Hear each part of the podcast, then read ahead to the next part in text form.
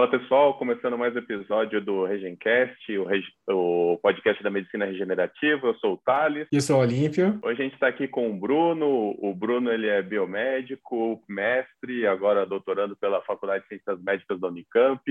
Ele é também o vice-presidente da BPMR, que é a Associação de, é, Brasileira de Medicina Regenerativa. E aí, Bruno, como é que tá? Tudo certo? Obrigado pelo convite. Parabéns por essa iniciativa, por esse projeto super interessante, super importante que vocês estão fazendo. Estou bem feliz e bem honrado pelo convite estar aqui ajudando vocês. Imagina, o prazer é nosso. Obrigado aí pela sua presença. E aqui a ideia é a gente conversar um pouquinho, uma conversa bem solta, fazer algumas perguntinhas para você, para a gente trocar experiência aí. Então, para a gente começar, a primeira coisa que eu queria perguntar para você é, como o podcast aí, o tema é sobre o, os ortobiológicos, né, os biológicos da medicina regenerativa, pode, poderia dizer para a gente, então, é, quais são os biológicos aí que existem dentro da medicina regenerativa, ou pelo menos os mais utilizados? Sim, sim. Bom, então, para começar, é bom a gente definir o que é um ortobiológico. Né? O ortobiológico é um produto de origem biológica, ou seja, ela é oriunda de um ser vivo, seja do próprio ser humano, como a maioria dos produtos da medicina regenerativa, né, de, de é, derivados do do sangue periférico, de medula óssea, ou até produtos de fermentação biológica, como no caso do ácido hialurônico, que estão utilizados para o tratamento de condições ortopédicas e do sistema musculoesquelético no geral. Eles são divididos em classes, né? A gente tem os produtos derivados do, do sangue periférico, que engloba o plasma rico em plaquetas, é, esse podendo ser com ou sem leucócitos, a febrina rica em plaqueta, o lisado plaquetário e também o coágulo do PRP. É, a gente também tem os produtos derivados da medula óssea, que é o aspirado da medula óssea, o BMA, de Bone Marrow Aspirate, e a versão concentrada do BMA, que é o BMAT, de Bone Marrow Aspirate and Concentrate. E ainda dentro dos derivados do produto da medula óssea, nós podemos utilizar as células tronco mesenquimais expandidas. Então, a gente coleta a medula óssea, seleciona essas células tronco mesenquimais, expande elas e podendo ser utilizada também. E também tem os produtos derivados do tecido adiposo, que aí engloba o biofet, o nanofet, a fração vascular estromal, que é a mais utilizada, e também, assim como na medula óssea, é possível também utilizar as células tronco-mesenquimais do tecido adiposo é, cultivadas e expandidas. Então, para a gente tentar simplificar um pouquinho aí, essencialmente a gente vai ter, então, produtos do sangue periférico, da medula óssea, da gordura, células expandidas, né? E aí Exato. tem todas essas nomenclaturas, assim, né? Para quem ainda não está muito familiarizado. Exato. Mas... Ainda tem um que é, que é o mais utilizado, mais conhecido, que é o ácido hialurônico, mas ele não chega a ser considerado um ortobiológico porque ele não tem esse potencial de, de regenerar um tecido, é, mas ainda assim alguns autores, alguns artigos que tratam o ortobiológico como no geral, é, englobando o ácido hialurônico como um tipo de, or, de ortobiológico. O Bruno, e a gente sabe que como é um produto biológico, você vai colher ele de uma pessoa, de um ser vivo, você vai colher o produto, seja medula óssea, como tu falaste, ou mesmo sangue para preparar o PRP ou gordura. E quais cuidados a gente deve ter quando vai preparar isso, em relação à técnica mesmo? É uma técnica asséptica, existe um risco de infecção, a gente tem que fazer tudo isso no sistema fechado, ou pode fazer no sistema aberto. Existem essas opções já preparo de, dos biológicos. A gente vai até mudar um pouquinho o nome para a gente, porque a gente sabe que existem outras aplicações desses biológicos que não são só na ortopedia e na medicina da dor. Então, a gente, quando vai colher isso, esse produto, é, a gente tem que tomar algum cuidado? Existe algum sistema? Existe alguma coisa para a gente colher? Ou não existe nenhuma regra? Não, não, existe sim. É, para fazer a coleta, tem que tomar o total cuidado asséptico, né? Tem que ter toda, é, todo o cuidado ali de fazer a sepsia do local, sempre utilizando material estéreo. E para obter esse produto, depois que você coleta, a gente tem dois principais métodos de obtenção, que é o sistema fechado ou o sistema aberto. No sistema aberto, como o próprio nome diz, é um sistema que a gente consegue abrir o tubo para poder manipular aquele produto.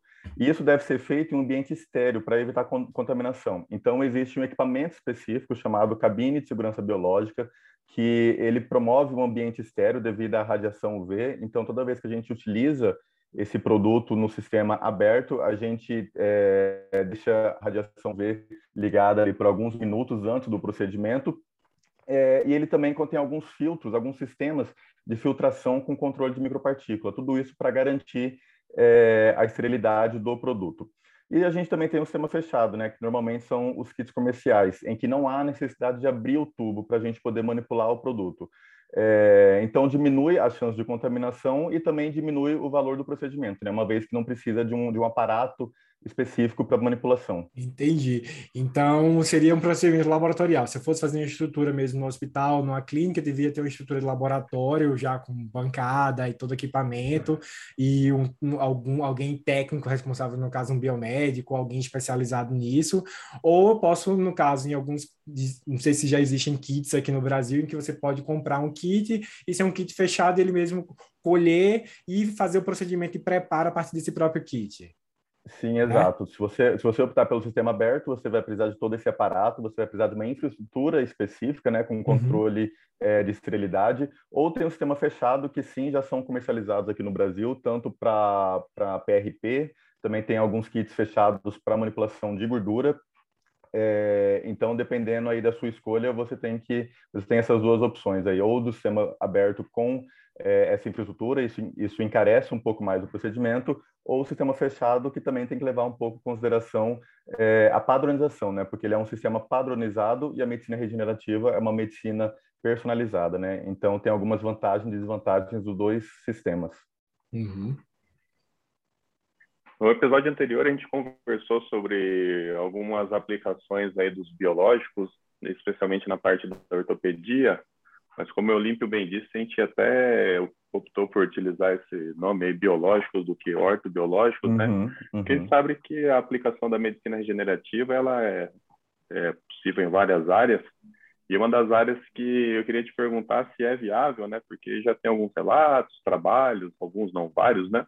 Na parte da medicina estética. Então, queria saber um pouquinho de uhum. você, você comentar um pouquinho para nós da aplicação, aí, da aplicabilidade na parte da medicina estética. Sim, a medicina regenerativa é uma medicina que está crescendo muito e está pegando todas as áreas da medicina, né? A gente tem é, diversos estudos para sistema cardíaco, para sistema pulmonar, para sistema nervoso, e a área de estética é uma das áreas que mais se tem estudo é, trabalhando com medicina regenerativa.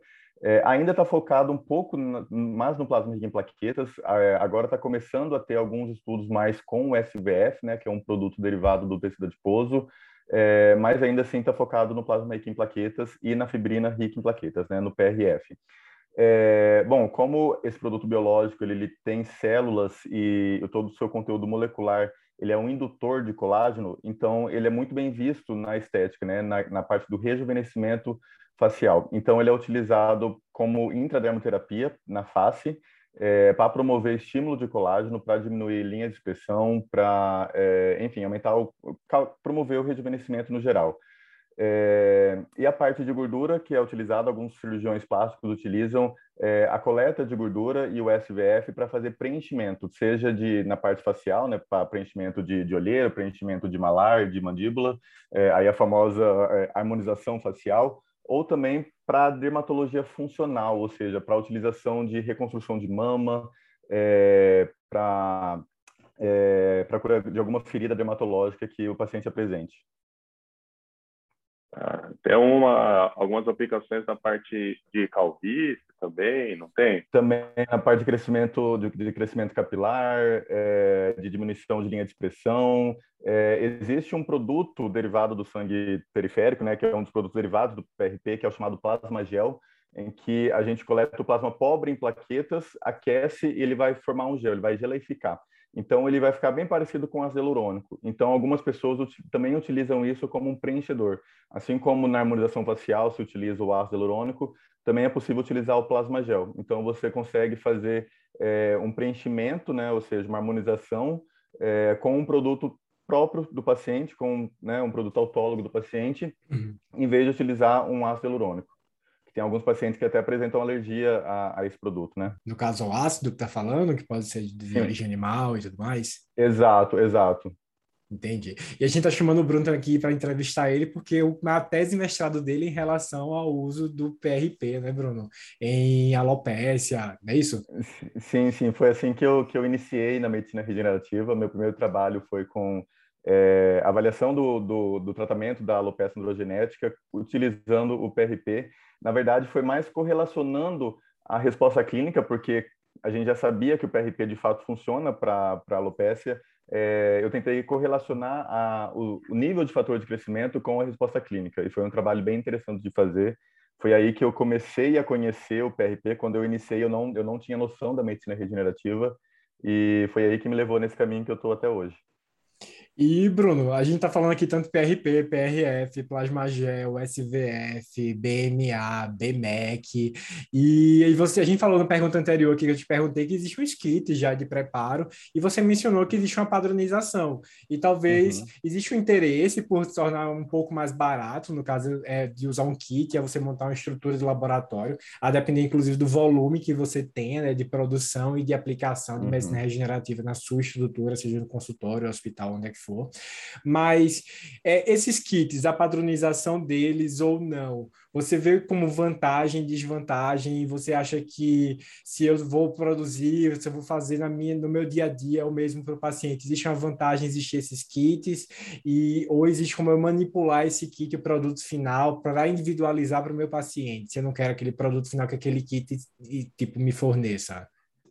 É, bom, tem algumas ressalvas da utilização desse kit, né? Como eu comentei antes, tem algumas vantagens e desvantagens é, das duas técnicas, seja do sistema fechado ou do kit comercial, né? Uhum. É, os, principalmente produtos sanguíneos ou da medula óssea, tem alguns parâmetros interindividual, ou seja, que varia de pessoa para pessoa, que deve ser levado em consideração, como, por exemplo, os valores basais de plaquetas, de leucócitos e o próprio hematócrito, que, que ele vai é, auxiliar ali na, na, produção do tamanho do plasma, do volume do plasma que a gente vai obter. É, e o kit comercial é um, é um kit padronizado, então ele não leva em consideração essa variação que, é, que a gente tem de indivíduo para indivíduo. É, então, isso pode levar a uma variedade no resultado final. Então, a pessoa que, é, a pessoa que for escolher qual kit utilizar vai ter que levar em consideração essas, essas duas é, alterações, né? essas variações que a gente tem. Interessante. E você vê, né? A gente tem aí trabalhos e a área de atuação diferente, né? Por exemplo, a parte da ortopedia, a parte da medicina da dor, a, a biomedicina. E o pessoal que está ouvindo aí a gente ficou curioso, a gente é, imagina que algumas pessoas também nunca ouviram falar nisso e querem pesquisar um pouquinho mais sobre o assunto. Então, então, as pessoas de diversas áreas, né? Que não só da medicina, mas todas as áreas da saúde aí. Você comentou agora há pouco que foi dessa forma aí, é, estudando PRP, né, na alopecia, que você entrou no mundo da regenerativa. Quem quiser saber um pouquinho mais da regenerativa, entrar nessa área, como que você orienta, onde buscar né, conhecimento, como entrar mais na parte da regenerativa aí? Sim, bom, é, infelizmente a, a, medicina regenerativa não é algo que é comentado, né? Não é algo tão comum nas graduações. Eu na minha graduação eu nunca ouvi falar da, da medicina regenerativa, mas mas também vocês chegaram a já tinham conhecimento na graduação ou não, ou foram conhecer depois? eu também depois de velho. Mas também, felizmente, isso está mudando, né? Então, é, eu vejo bastante gente, isso está tendo bastante, está sendo bastante é, enfim, muita gente está trabalhando com isso, está sendo mais é, tendo mais conhecimento, mais pessoas estão tendo conhecimento. Então, eu conheço pessoas, eu já fiz um estágio docente em graduação, é, e daí pessoas na graduação já estão tendo conhecimento já da medicina regenerativa. E como ingressar nessa área, né? Bom, você precisa primeiro procurar um centro que trabalhe com isso. A gente tem diversas linhas de pesquisa nas universidades, que, que tem diversos trabalhos em diversas áreas médicas, é, que estão trabalhando com isso precisa estudar muito, porque a medicina regenerativa está se movimentando muito rápido, então cada mês acaba surgindo um artigo novo, com uma novidade, com um sistema novo, com uma abordagem nova, então você precisa estudar bastante para entrar nessa área, e é uma área é, multidisciplinar, então a gente tem bastante enfermeiro trabalhando com isso, né? É, os, os enfermeiros auxiliam bastante ali no momento da aplicação, no momento da coleta, e uma das áreas da medicina regenerativa também muito muito bem estabelecida é o tratamento de feridas crônicas, e a gente tem enfermeiros específicos né, para tratamento de feridas crônicas, então eles estão se envolvendo bastante nisso. Os dentistas já trabalham com isso já há um tempo mais, né, eles trabalham principalmente com PRF, cola de fibrina, para fazer enxerto ósseo e toda ali a manipulação da, da odontológica. E agora os biomédicos e os biólogos têm trabalhado mais na manipulação e mais na parte científica, né? Então você precisa desenvolver muito estudo para trabalhar com a medicina regenerativa e aí que entra os biomédicos, os biólogos, com essa formação que a gente tem de, de laboratório, principalmente, né, da manipulação, e também toda essa, essa formação teórica que a gente tem é, da, das células do, do, do sangue, da, da, medula óssea no geral. Entendi. E acho que é bem isso mesmo. Acho que a gente só veio, pelo menos a geração da gente, só veio saber o que era medicina regenerativa depois da residência, a gente que no caso é médico. Eu vim saber depois de ter feito tipo DOA ainda, ou seja, tipo, agora há pouco, né? E acho que é uma coisa que rolou muito e a gente vê que hoje até tem liga né, universitária sobre medicina regenerativa, né? Então os meninos estão sabendo muito mais cedo. Exato, ah. felizmente está crescendo bastante essa área. Entendi. Ô, Bruno, e acho que a gente, como eu te falei, a gente cria um papo bem fluido aqui, a gente falou no começo, e a gente quer dar uma noção mesmo que é ortobiológico, que é produto biológico, tá bom? E a gente queria que você deixasse uma mensagem para a gente sobre o que você acha da medicina regenerativa, sobre o uso de biológicos no nosso dia a dia, como você vê a perspectiva em relação a isso, mas para frente a gente sabe que a tendência é sempre aumentar, é uma coisa que chegou, chegou aqui, a gente está usando bem mais, a gente está tentando expandir expandir também esse uso. Então, como a gente pode encontrar você? Bom, eu acredito que a medicina regenerativa seja o futuro da medicina. Hoje tem diversas doenças é, incuráveis e de tratamento difícil, de tratamento caro, que estão sendo tratados, né, ainda em fase experimental, mas que estão mostrando resultados promissores com o uso da medicina regenerativa. Eu mesmo fui um paciente da medicina regenerativa e eu fiquei é, perplexo da, de como realmente isso funciona, é, como isso é bom. Eu acho que, além da, dos ortobiológicos, né, desses que a gente acaba separando a medicina regenerativa por fases. Né? Então, a gente tem essa primeira fase, que é com todos esses produtos que a gente acabou conversando, mas também tem as fases mais avançadas, que daí seria com terapia gênica, com imunoterapia, que acaba sendo técnicas de, de, medicina regenerativa. E eu acho, eu acredito que realmente que isso seja o futuro da medicina para a gente tratar essas doenças mais difíceis de ser tratadas, é, até as doenças mais, mais básicas que têm tratamento, que têm cura, mas isso acaba sendo um, um tipo de tratamento mais fisiológico para o paciente, né? Você podendo utilizar, utilizando cada vez menos química no paciente, cada vez menos industrialização no paciente, eu acho que é, que é uma ótima opção aí para o futuro. Tá aí. E Bruno, como é que a gente pode encontrar em rede social? Se alguém quiser te encontrar, tirar dúvida, te acompanhar, ou trocar trabalho, figurinho, o que seja. É, tem meu e-mail, meu e-mail é brunolr.unicamp.gmail.com, meu Instagram é arroba brunolr, underline, isso é me chamar lá que a gente consegue trocar um, vai ter um papo legal sobre medicina regenerativa. Bruno, muito obrigado. Só, só salientar que tipo, não foi só você que foi paciente da regenerativa, eu e o Thales já fomos também, todo mundo com o joelho podre aqui, já fez parte. a Contra Malácia, todo mundo já participou da medicina regenerativa, a gente sabe que tem muito resultado, tá bom? Queria te agradecer muito pelo convite conversar com a gente, tá? A gente tá muito obrigado. podcast. E é muito é obrigado, muito sucesso para vocês, um prazer fazer parte desse, desse projeto, que vocês tenham muito sucesso. Valeu, Brunão, muito obrigado aí da sua presença. A gente espera te chamar mais vezes para a gente ir aprofundando ainda mais esse assunto aí conforme a gente for progredindo aí nos, nos nossos episódios. Sim, Opa, chamaremos. Tá feito. Muito obrigado. obrigado, Brunão. Pessoal, Valeu, até o próximo episódio. Obrigadão.